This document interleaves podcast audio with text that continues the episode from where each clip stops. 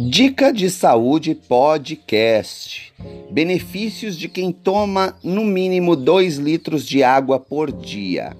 Regula a temperatura corporal, combate a acne, estria e celulite, melhora o funcionamento dos rins, previne o aparecimento de pedras nos rins, facilita a digestão, diminui o inchaço, melhora a circulação sanguínea, ajuda a emagrecer e mantém a pele hidratada. Então, seja saudável, beba água.